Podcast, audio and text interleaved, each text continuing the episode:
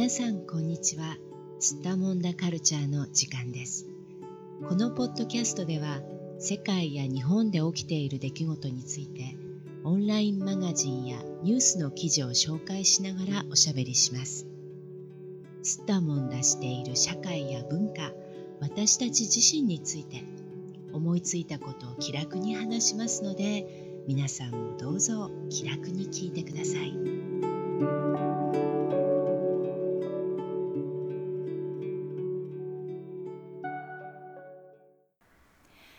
はい、えー、今回はそぞろ散歩でマインドフルネスを抑えたい5つのポイントを紹介というマイロハスに掲載された記事を話題におしゃべりしていきたいと思います。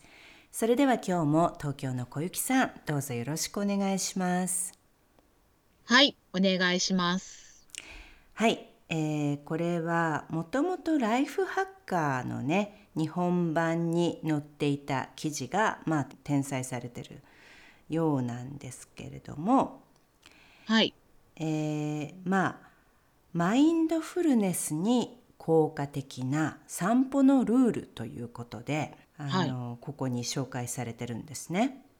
で面白いのがね、はい、この私も知らなかった言葉なんですがフラヌールっていう言葉がね、うん、載っていて、はい、でもともとはこれは英語ですよね。英語あまあフランス語なのかな？起源がフランス語の言葉で、うん、フラノリングっていうあの英語が、まあ、使われているみたいなんですがでここにその、はい、フラヌールとはということがね書いてあって、うん。とりわけ馴染みのない場所で周囲の環境に目を留めることだけを目的として散策を楽しむこと、うんうん、気分が落ち着き落ち着く効果が期待でき幸福感の向上にも役立つかもしれません。うんうん、っていうことがね書いてあってマインドフルネスストレス低減法のプログラムで教えられているテクニックですっていうふうに書いてあります。はい、うん。まああのマインドフルネスっていうだけではなくてもねその散歩をあの奨励しているあの、うん、いろいろな記事っていうのは本当に世界中にありますし、うん、あの、はい、ウォーキングテラピーとかねなんかそういうのもありますよね。うんうん、でまあここではとりあえずあの5つのね基本ルールとして、まあ、項目が分かれているんですが、うん、これをちょっと見てみますね。はい、まずルール1スマートフォンは家に置いていく。うん、はい、はい、でまあ格好書きでねもしくはバッグにしまい、うん、すぐに手に取れないようにする。っていうふうにね書いてますけれども、うんうん、まあ気が散るのを避けるようにってことですよね。はい、で2つ目。リラックスして安全に歩ける場所を見つける。うん、まあ当たり前のことだと思うんですが交通量のね、うん、多い交差点を渡りながらとかあの、うん、危険な場所ではねちょっと危ないので、リラックスして歩ける場所を、まあ、歩くようにするっていうことですね。うん。まあそれはそうですよね。はい、はい、で3つ目居心地のいい天候に合った服装をする。うん、まあこれも当然ですけれどね寒かったり、うんうん、足が痛かったりすると当てのないそぞろ歩きを楽しむのは困難です。ってね書いてあります。うん、はい、で4つ目ゲームの要素を持たせる、はい。うん、これはちょっと珍しいかな。あの、うん、いつもみんながやるわけではないかもしれないですけどね。この記事によると、はい、あのまあこういう本をね書いた方とかいるみたいで、うん、何かそのゲームのようなね、うん、ルールを自分の散歩の中に組み込むことで、まあ自分の意図しない方向に、まあ、足が向くようにするとかね。何かこうちょっと驚きをこう発見しやすくするってことなんでしょうねきっとね。うんうん。うん、で最後。5つ目は歩く行為に意識を向ける。うん。うん、でこれはあのー選択なき気づきを実践するにはって書いてありますが、まあ要するに最初からこう決まったところに行くっていうわけじゃなく、まあ当てもなくね、そぞろ歩きですからあのーまあ何かわからない何を発見するか知らない状態でスタートして目に留まったものがあったら、まあとにかく近づいて見てみるとかね、うん。うんうんあのあまりこうするとかあの目的を持たずに歩くっていうことですよね。でうん。逆にあの呼吸とかね歩調のまあこのペースとかねそういうのを、うん。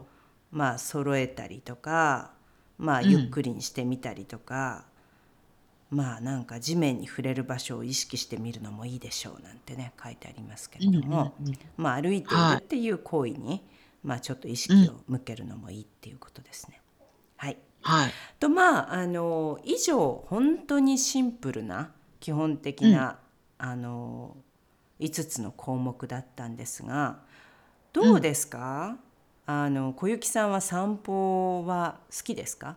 大好きですね。うんうん、どういうはい。ことを、あの楽しみますか？散歩するときは。普段やっているのは家の周りが意外とこう自然が豊かなんですね私が住んでる場所って。うんうん。なので、まあ、川沿いを歩いたりとかうん。だからずーっと川のなんか遠くの方までこうなんなんだろう。本当に当てもなくただ歩くみたいなするし、うん。あとは花とか草とか木とかそういうのを見る見る。あーなんか実がなってるとか。うんうんなんかここにこんな花が咲いてるとか、うんうん。うん、そういうものをなんかこう見つけ見つけながら歩うんくとか好きですうね。んうん。まあやっぱりあの発見しながら歩く楽しみうん。みたいなものが大きいんですよね。そうそうそう。うんんそうです。確かにね、あの本当にその歩くっていうことが体にいいとかね、脳にいいとか、あの、うん。仕事の効率を上げるとかねもう本当にいろんなタイプの記事がね散歩に関してあるんですけれども、まあちょっとずつね、目的が違ってたりしますよね。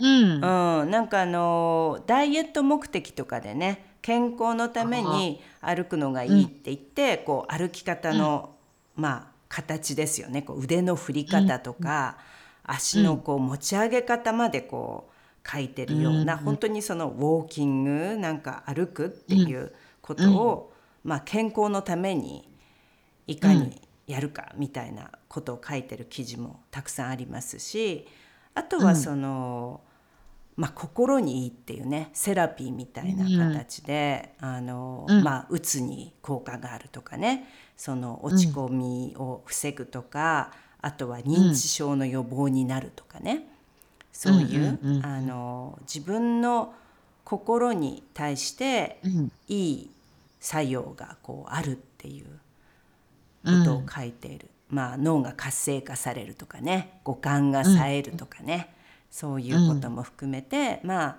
そういうことについて書かれているものとあと他にもね、いろいろありましたね。どういう記事を見たことありますか？小雪さんは。散歩に関した記事でよく。うーん。やっぱりな脳の活性化みたいなやつですうんうん。うん。やっぱりお家でずっとリモートワークをしたりしてると、うん。まあ、生産性も落ちてくるから、うん。あとはもう本当に気持ちが下がってきたりするから、まあ、うん。その時間を惜しまずにうん。外に行って、うん。ちょっと歩いてうん。変えてうん。リフレッシュしていくことがいいですねみたいなそういうのは読みますかね。うんうん。確かにね。そうそう。あとあの不眠症のね防止として、うん。まあ1日30分とか外に行って、日の光を浴びて歩くっていう行為をすることで、あのうん。まあ、体のサイクルがね整うとか、日本の記事を読むと朝に散歩をねすごく奨励しているあサイトも多いですよね。うん。実際朝やってる人多いですよね。うん散歩うんうん。すごく早くから歩いてる人いますね。朝の本当に5時とか、もっと前と。4時とか。うんうんうん。うんそうねまあお勤めしてる方はね仕事をしている方は、なかなか朝の散歩、あのゆったりした気持ちで、まあ40分とかね50分とかっていうのも難しいと思いますけど、うんんまあ毎日とは言わずともねうん。時々やっぱりすると気分的にはすごくうん。いろいろな発見もあるし面白いかなと思いますけど、うん。どういうふうに散歩するのがあの楽しいですか？小雪さんは。私はね、最近発見した楽しみ方をうん、ご紹介ししようと思うんですけど、うんあの、フィルムのカメラ？うん。ああそれも、今のデジタルじゃなくてね。昔のフィルムのはい。やつですね。うんうん。で、それも日本には、あの、映るんですっていう商品名で、使い捨てカメラがある、あるんですよ。ありましたよね。一時期ね、すごくブームになりましたよね。ううん、そう。で、今も細々とはあるんですけど、うんあの、あんまり使う人いないんですね、今。うんうんフィルムのそういう使い捨てカメラ。うんであの、この間お家を掃除してたら、整理し、整理をしていたら、その、10年ぐらい前のその未開封の使い捨てカメラが出てきたんですよ。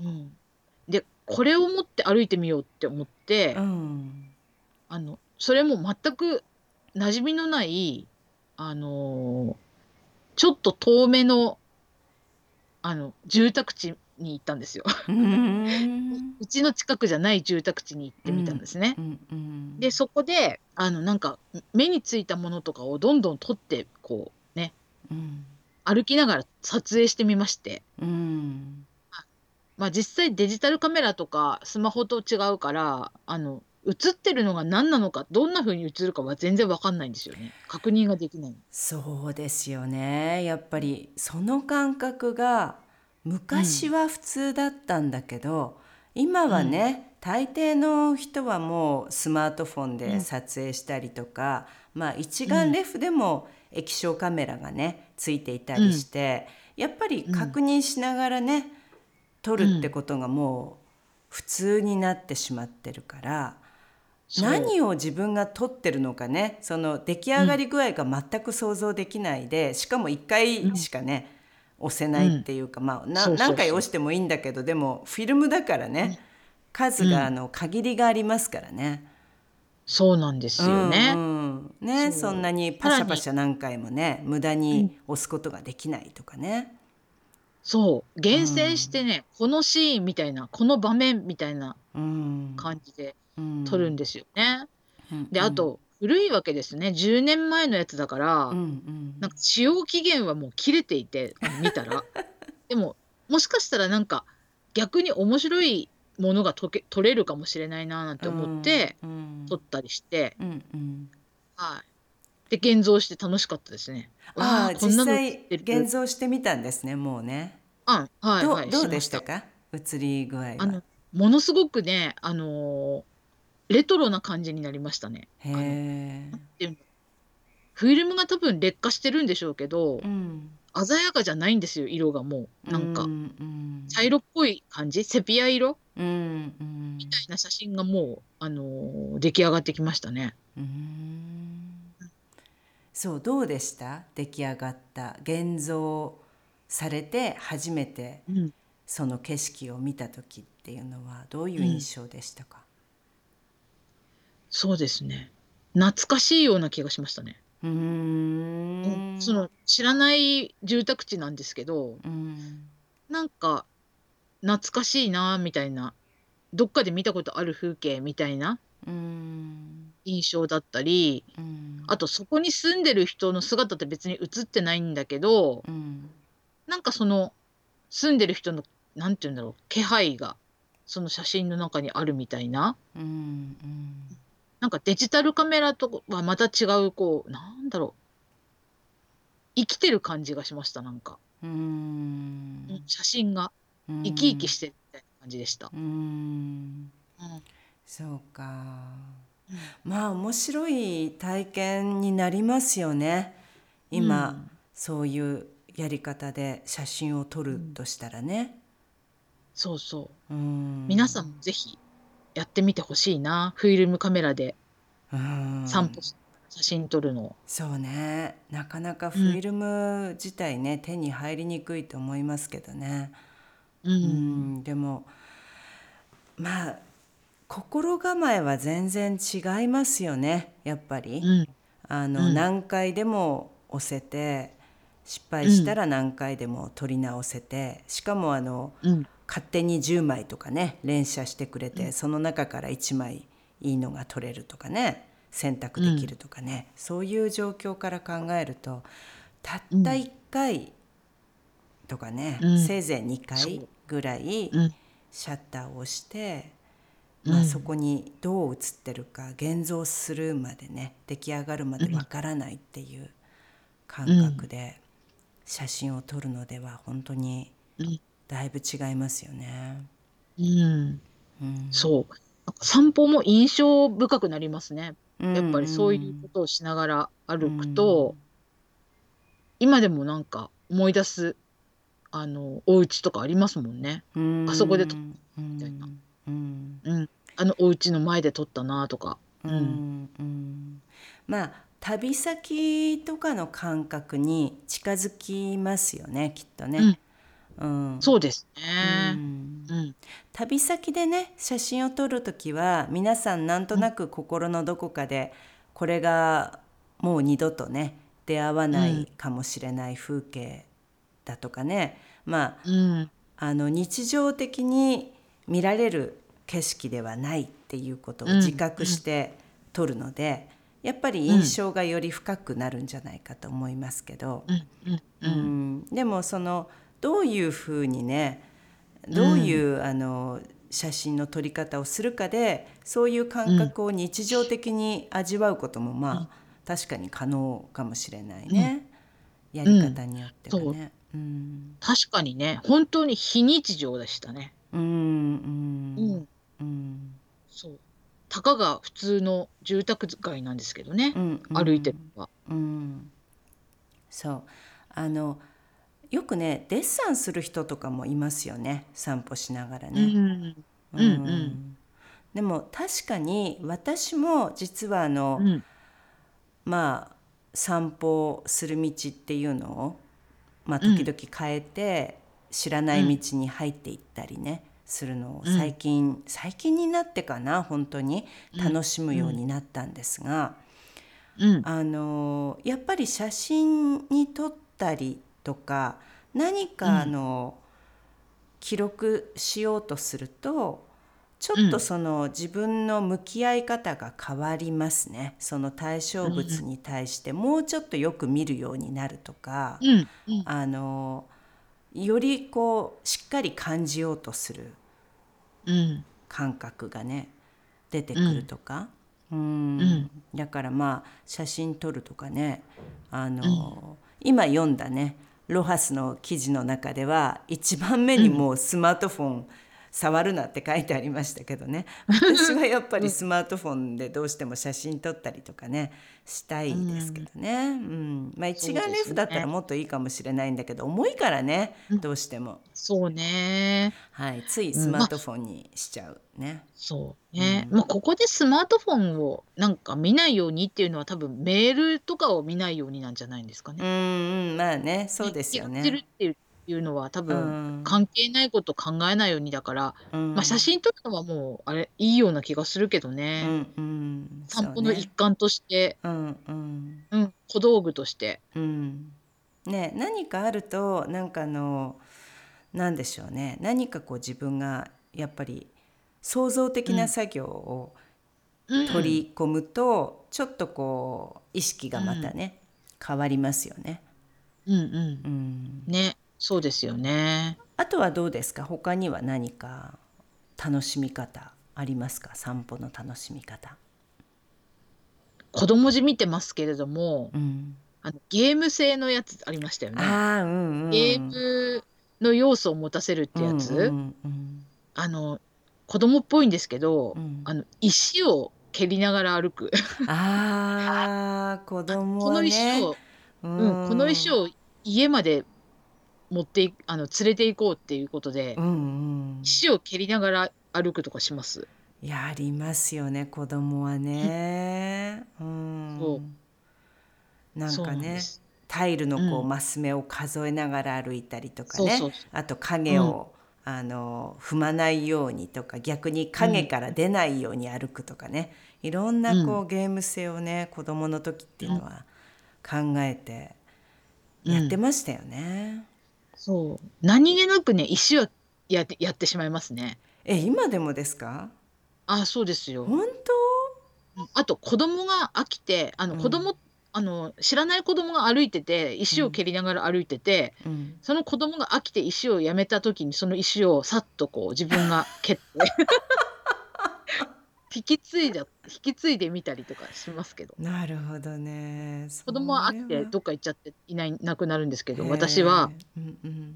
密かにその石をねうん。引き継いあの蹴っていくっていうそういうことをしたりとそうかしてます。なんだ。でちゃんと無事に家までその石を蹴り続けられるんですか？それはできないです。大体は途中であのもう飽きる。でやめるみたいな。そうかうん、面白いですよね。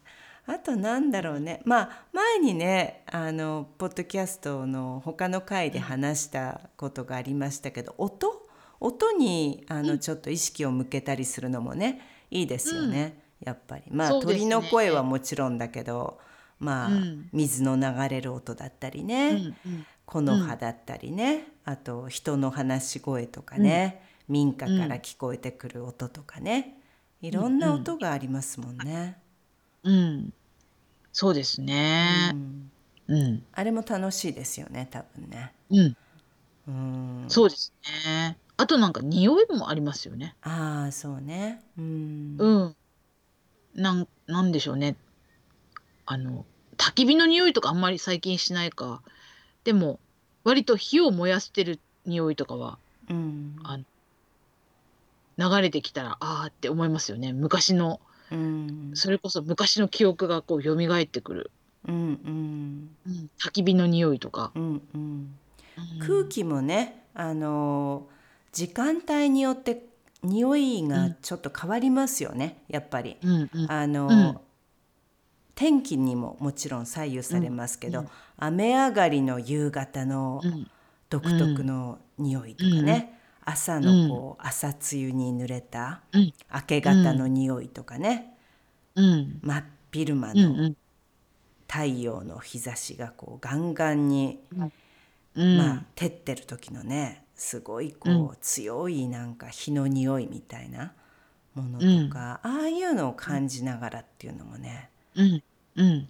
いいかもしれないし。いいかも。うん確かね。うん。まあ、あとうん。やっぱりその触れたりとかもいいですよね。ちょっとこううん。葉っぱだったりとか、うんうん。その何か触れられるもの、そこにあるうん手すりだったりね木だったり橋だったりとかね、うん。うん。感触を楽しむっていううのもある、ん。そうですね。葉っぱを集めたりすることもありますね。うん落ち葉。うんうん。落ち葉の綺麗な落ち葉を集めながら歩くとかね。うん。うん。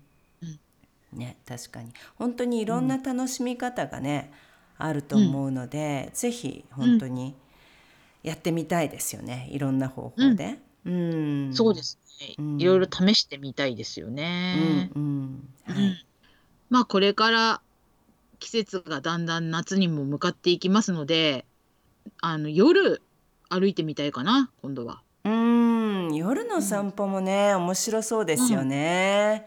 ね虫の声とか聞きながらね。うんうんんまた多分ね昼間とは全く違う風景とかね、うんうん、音とかね、あの気づくことが多いような気がする。うんう、ん。はい。それでは今日もどうもありがとうございました。はい、ありがとうございました。世界のどこかで聞いてくださった皆さん、ありがとうございました。それではまた。